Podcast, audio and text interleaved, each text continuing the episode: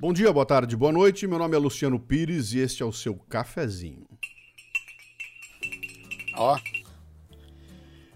Hoje vai ser um pouco diferente aqui, porque em vez de ler um, um artigo meu, eu vou ler um, uma abertura de um livro muito interessante, cara, que você encontra à venda na Livraria Café Brasil. Eu recebi recentemente. E capa do bichinho aqui, ó. Tá vendo? É, o que, que ele fala aqui, ó? A máquina de matar.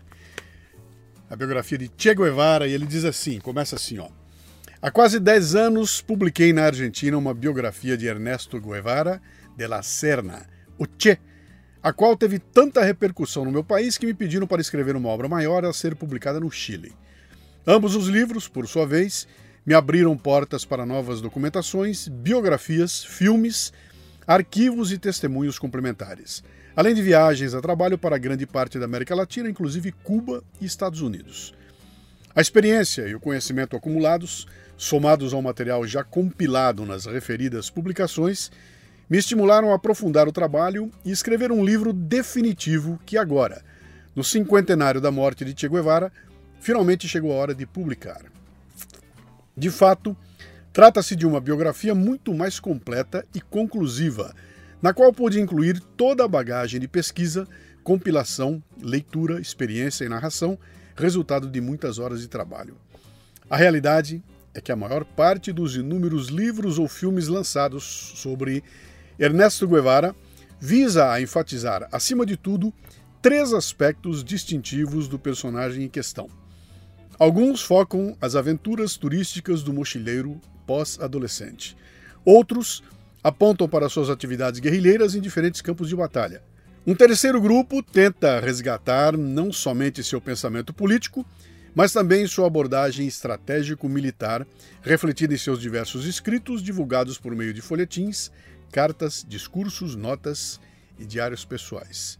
Bem, nesta biografia definitiva, Trataremos não só desses três aspectos, mas de muitas outras searas da vida e obra de um sujeito tão multifacetado. Ó, curiosamente, toda a divulgação em torno de Guevara, seja em filmes, romances, biografias e agora também livro infantil, apresenta um denominador comum monotemático: glorificar e enaltecer sem grandes controvérsias o personagem que aqui nos interessa. Em outras palavras, Toda essa farta produção encarregou-se de canonizar o Che, consagrando-o como uma espécie de fetiche do progressismo internacional ou sacrossanto souvenir do jornalismo de massa. Mediocridade discursiva e informativa, a qual se soma a condescendência de uma classe política marcada pela estreiteza intelectual, covardia ideológica ou submissão deliberada aos ditames da correção e das pesquisas de opinião. Em suma, salvo raras exceções, não há bibliografia crítica em torno de um protagonista que, como sustentamos, tem muito mais motivos para ser repudiado do que venerado, como acontece hoje em dia, seja nas universidades ou nas bandeiras das torcidas de futebol.